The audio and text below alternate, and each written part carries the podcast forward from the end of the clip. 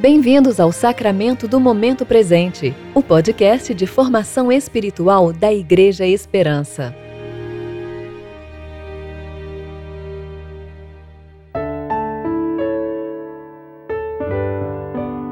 Hoje é 20 de julho de 2020, tempo de reflexão do sétimo domingo após Pentecostes.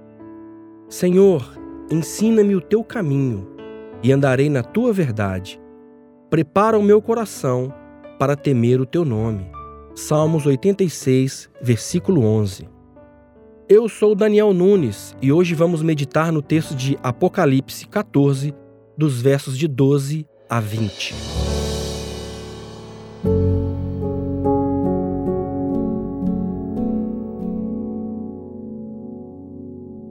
Aqui está a perseverança dos santos daqueles que guardam os mandamentos de Deus e a fé em Jesus. Então ouvi uma voz do céu que dizia: Escreve, bem-aventurados mortos que desde agora morrem no Senhor. Sim, diz o Espírito, para que descansem de seus trabalhos, pois suas obras os acompanham.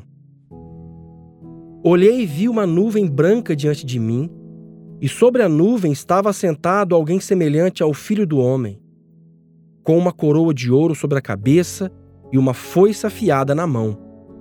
Então outro anjo saiu do santuário e clamava em alta voz ao que estava sentado sobre a nuvem: Passa a tua foice e ceifa, porque o tempo de ceifar chegou, pois a terra já está madura para a colheita. Assim, aquele que estava sentado sobre a nuvem passou a foice pela terra, e a terra foi ceifada. Ainda outro anjo saiu do santuário no céu, também com uma foice afiada. E do altar saiu outro anjo, com poder sobre o fogo, e clamou em alta voz ao que estava com a foice afiada: Passa a tua foice afiada e colhe os cachos da vinha da terra, pois as uvas já estão maduras.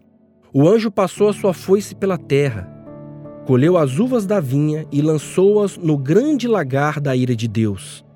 O lagar foi pisado fora da cidade e dele saiu sangue até a altura dos freios dos cavalos, numa extensão de 1.600 estádios.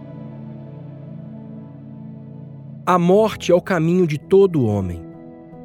No tempo de Deus, cada alma deverá encontrar-se com seu Criador.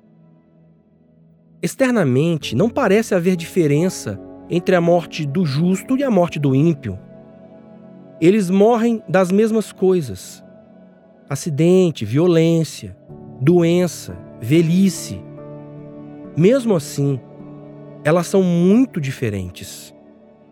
É Deus quem ordena do céu que a foice seja passada os campos sejam ceifados e a vindima seja consumada.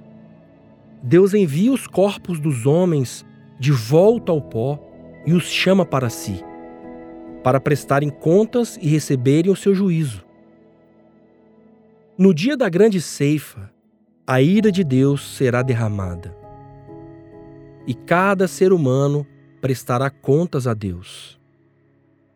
E isso não deve ser para nós razão de tristeza, mas de alegria e temor. Porque o dia do juízo é o dia da verdade, o dia em que todas as injustiças do mundo serão reparadas. Os crentes têm uma esperança. Aqueles que morrem no Senhor não morrem por encontrar-se com o juízo divino, mesmo que morra ao lado dos ímpios em uma circunstância qualquer. Os que morrem no Senhor descansam. Descansam de seus trabalhos, descansam no Senhor e desfrutam de sua doce presença. Os que morrem no Senhor não são os que desistem de viver e por isso pedem descanso. Mas os que morrem no Senhor são os santos que perseveram. São os que guardam os mandamentos de Deus e a fé em Jesus. Por isso, suas obras os acompanham. Eles não morrem por não querer viver, mas morrem de tanto viver. Morrem porque oferecem ao Senhor tudo o que têm até a última gota e, como Jesus, obedecem até o fim. No tempo que se chama hoje, temos a oportunidade de plantar sementes que germinarão para a eternidade. É isso que chamamos de o sacramento do momento presente. Tudo o que fizermos para a glória de Deus nessa vida vai vencer o tempo e, de alguma forma, nos acompanhará para o mundo vindouro. Por isso, se alegre nesse dia, porque o sol da eternidade já raiou para nós. Oremos, Pai da eternidade, queremos morrer de tanto viver para o Senhor. Quando chegar a nossa hora, que encontremos em Ti descanso, aguardamos o seio do Senhor, sem medo e sem desespero, como o lugar para o qual nos preparastes durante toda a vida. Desejamos estar contigo, nosso Deus. Desejamos alcançar o propósito supremo, que é glorificá-lo e desfrutar da sua santa presença eternamente. Amém.